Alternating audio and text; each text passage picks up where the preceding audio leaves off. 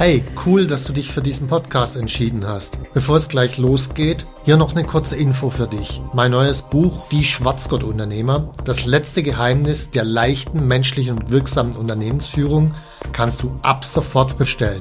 Den Link dazu findest du in den Show Notes. Jetzt aber zurück zum Podcast und viel Spaß mit dieser Folge.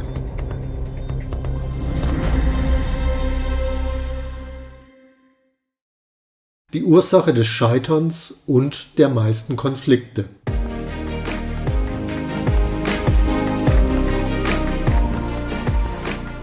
Hallo zusammen, ich bin Stefan Mehrath, Unternehmer, Bestsellerautor und Unternehmercoach. Ich bin davon überzeugt, dass Unternehmersein die geilste Lebensform der Welt ist. In diesem Podcast möchte ich dich, wie meine jährlich über 1000 Seminarteilnehmer, dabei unterstützen, zum besten Unternehmer zu werden, der du sein kannst, zum Schwarzgurt-Unternehmer.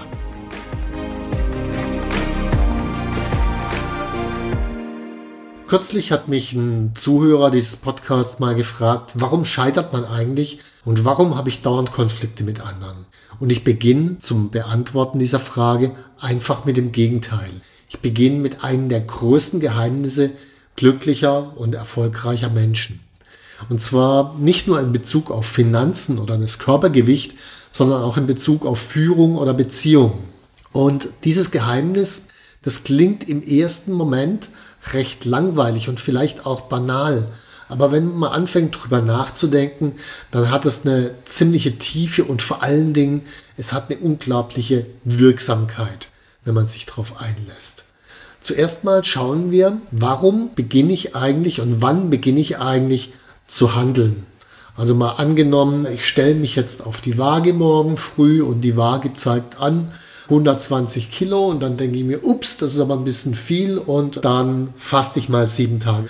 Oder ich gucke auf mein Konto und da ist gerade noch zwischen dem Ende des Dispos und dem jetzigen Kontostand so 10 Euro Luft und ich denke mir, ups, jetzt sollte ich was tun. Also wann beginnen wir zu handeln? Oder auch in Bezug auf Führung. Wir haben Mitarbeiter bei uns im Unternehmen, der so eine richtig schlagkräftige Oppositionsgruppierung unter den anderen Mitarbeitern aufgebaut hat. Wann beginnen wir zu handeln? Und da gibt es eine relativ einfache Antwort zu. Und da kommen wir jetzt auch zu dem Geheimnis. Es hat was mit unseren Standards zu tun. Standard hat immer was mit der Wahrnehmung zu tun, mit einer Messbarkeit und einem Schwellwert. Wenn unser Standard liegt bei 120 Kilo, naja, dann wachen wir erst bei 120 Kilo auf. Gestern war es vielleicht auch schon 119,5. Nur haben wir es da halt nicht richtig wahrgenommen. Das heißt, wir haben einen klaren Standard, der ist messbar und es gibt einen Schwellwert. Und jetzt wichtig an der Stelle, es ist damit eine Emotion verbunden. Also wenn da 120 steht, ups, dann entsteht sowas wie Schmerz oder Frust oder Wut. Und aus dieser Emotion raus komme ich schließlich zur Handlung. Also es ist eine Kombination aus den drei Dingen, Standard, Emotion und Handlung. Und deshalb habe ich auch an allen drei Stellen logischerweise Einflussmöglichkeit. Aber hier geht es jetzt erstmal vor allen Dingen um das Thema Standards. Ich werde aber auch noch was zu Emotionen sagen. So, wie gehe ich jetzt erstmal vor? Ich könnte zum Beispiel meinen Standard, ich mache es mal einfach mit dem Gewicht kurzerhand verschieben und zwar von 120 auf, sagen wir mal, 99, damit es wenigstens zweistellig ist. Das ist schon mal ganz gut, nur wenn man in sich reinspürt, wird es dann funktionieren? Die Antwort nicht wirklich.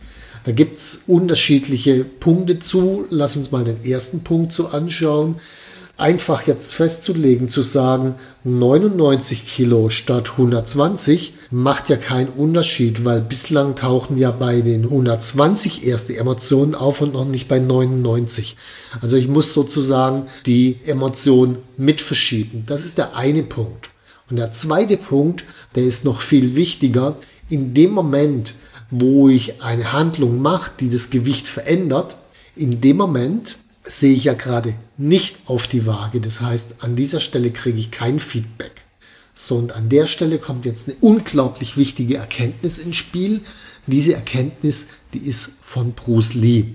Bruce Lee hat mal gesagt, wir steigen nicht auf unser Ziellevel, sondern wir fallen auf unser Trainingslevel. Ich will das mal ein bisschen umformulieren. Man hat mal eine Untersuchung gemacht Und das ist das, was du in allen Erfolgsbüchern findest. Und das ist Quatsch. Ich erzähle dir gleich warum. Man hat eine Untersuchung gemacht und festgestellt, dass von den erfolgreichsten 25 Prozent im Vergleich zu den schlechtesten 25 Prozent aller Unternehmen, die erfolgreichsten 25 Prozent von denen haben sich Ergebnisziele gesetzt, und zwar 89 Prozent derjenigen. So, jetzt wird man natürlich sagen, oh, ist ja cool, also 89 Prozent setzen sich ein Ergebnisziel, muss ich auch machen, dann werde ich auf jeden Fall super erfolgreich. Naja, das Problem allerdings ist, das ist ja nur die halbe Wahrheit, weil von den schlechtesten 25 Prozent haben sich immerhin auch 86 Prozent, also fast genauso viel Ergebnisziele gestellt. Das heißt, es macht überhaupt gar keinen Unterschied. Das ist genauso, wenn ich fragen würde, äh, den Goldmedaillengewinner, wieso hast du die Goldmedaille gewonnen? Und er sagt mir, naja, weil ich die Goldmedaille unbedingt wollte. Ich habe mich da drauf irgendwie geprimed. Ich habe jede Nacht vorm Einschlafen von der Goldmedaille geträumt. Ich habe das immer wieder visualisiert. Der Witz ist halt nur, der Silbermedaillengewinner und der Bronzemedaillengewinner, die wollten ja auch die Goldmedaille. Nur habe ich die nicht gefragt. Das heißt, ich erkenne den Unterschied gar nicht. Jetzt gibt's aber was anderes und das ist ein ganz entscheidender Unterschied. Von den erfolgreichsten Unternehmen haben sich auch 89 Prozent Verhaltensziele gesetzt. Aber nur 34 Prozent der schlechteren Unternehmen haben sich Verhaltensziele gesetzt. Das ist jetzt ein radikaler Unterschied. Wenn ich das jetzt nochmal mit dem Olympioniken-Beispiel mir betrachte, derjenige, der für sich ein Verhaltensziel festlegt, beispielsweise jeden Tag acht Stunden Schlaf, jeden Tag nur gesundes mit meinem Ernährungsberater abgestimmtes Essen, jeden Tag genau so viel Training, dass ich perfekt austrainiert bin, aber gleichzeitig mein Körper nicht überdreht, überlastet ist. Auch das mit meinem entsprechenden Berater genau abgestimmt und ich halte mich zu 100 Prozent an den Plan. Das ist ein Verhaltensziel. Oder ein Verhaltensziel, gut, der war damals ein bisschen aufgeputscht, aber egal. Der Lance Armstrong hat sich mal ein Verhaltensziel gesetzt. Jeden Tag, wenn ich meine Hausstrecke fahre, fahre ich es ein bisschen schneller als am vorigen Tag. Und dann ist er einmal, ich glaube das vierte oder fünfte Mal, langsamer gefahren als am vorigen Tag. Da er sich das aber vorgenommen hat, es jeden Tag schneller zu fahren, ist er nochmal aufs Fahrrad gestiegen und die Strecke nochmal gefahren und dann war er schneller. So, das heißt, ein Verhaltensziel zu setzen ist extrem viel wichtiger, extrem viel effizienter, als sich ein Erfolgsziel zu setzen. So kommen wir zu dem Thema Standards zurück, was das heißt. Wenn ich jetzt nochmal als einfaches Beispiel das Gewicht nehme, dann ist der Standard, den ich mir setzen sollte, nicht das Ergebnis 120 oder 99 Kilo, weil das sehe ich in dem Moment des Essens gar nicht, sondern ich sollte mir andere Standards setzen. Beispielsweise ein Verhaltensstandard. Ich esse nicht mehr von einem 30 Zentimeter Teller, sondern von einem 23 Zentimeter Teller. Nebenbei, vor über 100 Jahren, haben alle vom 23 Zentimeter Teller gegessen. Deswegen waren die auch viel schlanker als wir heute. Okay, das ist eine Verhaltensweise oder ein Verhaltensstandard. Zweiter Verhaltensstandard wäre nur 16,8 zu essen, also 16 Stunden nichts zu essen, 8 Stunden essen, sprich eine Mahlzeit, entweder Frühstück oder Abendessen auslassen.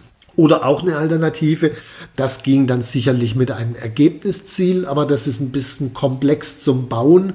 Immer dann, wenn du isst, sitzt du auf einer Waage und die Waage zeigt dir in Gramm an, was du gerade wiegst, während du isst. In dem Moment, wo du jetzt dann irgendwas in dich reinschaufelst, siehst du nebendran, wie die Anzeige nach oben geht in Gramm.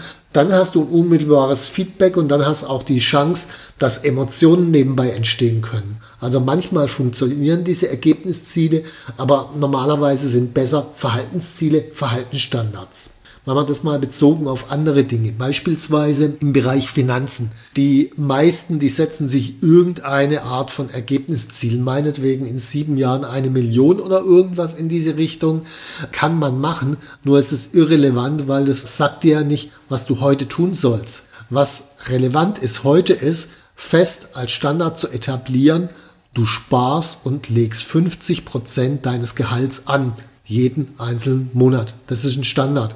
Und dann kommt am Ende irgendwann mal auch die Million raus. Aber konzentrier dich nicht auf das Ergebnis, weil wenn du dich auf eine Million konzentrierst, woher weißt du, ob du heute das Richtige gemacht hast oder nicht? Wann schlägt dein Emotionsdingens aus, sodass du anfängst zu handeln? Also von daher Verhaltensstandards setzen, 50 Prozent des Gehalts anlegen und wenn dir das zu wenig ist, mach 70%. Prozent. Das gleiche kann ich natürlich auch mit dem sozialen Umgang machen. Da machen viele ein Ergebnisziel, ich will tolle Beziehungen haben. Kann ich machen, nur funktioniert es ja bei den meisten nicht. Also auch da ein Verhaltensstandard. Ein Verhaltensstandard könnte sein, bei wichtigen Menschen, bei jeder Interaktion eine tolle Sache an diesen Menschen finden und äußern. Wenn ich das mache und vielleicht noch zwei, drei andere Verhaltensdinge zusätzlich, dann verbessern sich die Beziehungen und irgendwann sind sie toll. Aber diese Verhaltensstandards sind viel effizienter als die Ergebnisstandards. Das gleiche gilt natürlich auch für ein Unternehmen. Also wenn ich da blatt formuliere mal, ich will in meinem Unternehmen effizient sein oder Geld sparen, das ist ja alles wachsweich. Lass uns das mal konkretisieren. Bei uns ist es so, jedes Meeting bei uns im Unternehmen beginnt pünktlich. Jetzt mache ich mal eine Daumenpeilung. Wir haben so roundabout zehn Meetings pro Woche in der Größenordnung. Durchschnittlich sind vier Personen dabei, mal sind es Zweier-Meetings, mal sind es zehn Leute oder sowas in der Größenordnung. Und wenn man da so eine typische Firma nehmen würde, wo die Leute noch erst einen Kaffee holen und ein bisschen quasseln, wo das Meeting zehn Minuten später losgeht und dann gehe ich mal von einem, ich sag mal, typischen Stundensatz mit Lohn, Nebenkosten und so weiter aus und sag mal 50 Euro. So, zehn Meetings, durchschnittlich vier Personen, zehn Minuten zu spät, 50 Euro pro Stunde Mitarbeiterstundensatz. Führungskräfte und so sind meist ein bisschen mehr, also das ist jetzt eine vereinfachte Berechnung. Ergebnis ist, wenn ich sage, ein Meeting beginnt pünktlich, spare ich 330 Euro pro Woche oder 17.300 Euro im Jahr und zwar jedes Jahr. So, das ist einigermaßen cool. Und nur durch einen simplen Standard und der Standard heißt, jedes Meeting beginnt pünktlich. Es gibt noch eine weitere Folge, die noch viel cooler ist als diese 17.300 Euro. Wenn die Meetings pünktlich sind, dann sind oft andere Dinge, die stattfinden sollen, in der Regel auch pünktlich. Das heißt, auch das ist ein simpler Verhaltensstandard, der eben zu ziemlich coolen Ergebnissen führt. So, also das ist die Standardebene. So, jetzt kommen wir zu den Gefühlen, weil es sind ja immer drei Aspekte, nämlich eben die Standards, die Gefühle und die Handlungen.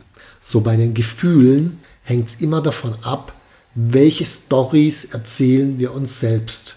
Und das ist der Auslöser für die Gefühle. Wenn ich mir zum Beispiel sage beim Thema Alkohol, ach, ein Gläschen geht schon, ist eine Story, die ich mir erzähle. Nur ich kann mir auch eine andere Story erzählen. Und die andere Story heißt, das ist wissenschaftlich nachgewiesen, jedes Glas Wein führt dazu, dass man sich nach fünf Tagen an etwa 40 Prozent weniger erinnern kann. Also das nicht nur an dem einen Abend, sondern auch die nächsten vier Abende auch noch. Also jedes Glas Wein führt dazu, dass man sich nach fünf Tagen an 40 Prozent weniger erinnert. So, wenn ich mir die eine Story erzähle, ach, ein Gläschen geht schon, und die andere Story, dass mein Gehirn damit ausgeschaltet wird und nicht nur am Abend, auch dann, wenn ich nichts merke, subjektiv von, das wird trotzdem ausgeschaltet.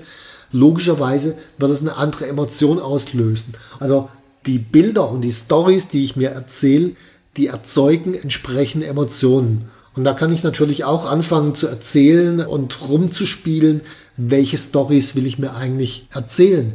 Und erst dann, wenn ich anfange, mir selbstbestimmt Stories zu erzählen, erst dann habe ich eigentlich mein Leben überhaupt im Griff. So, ich kann natürlich auch außer Stories noch ein paar andere Methoden nutzen.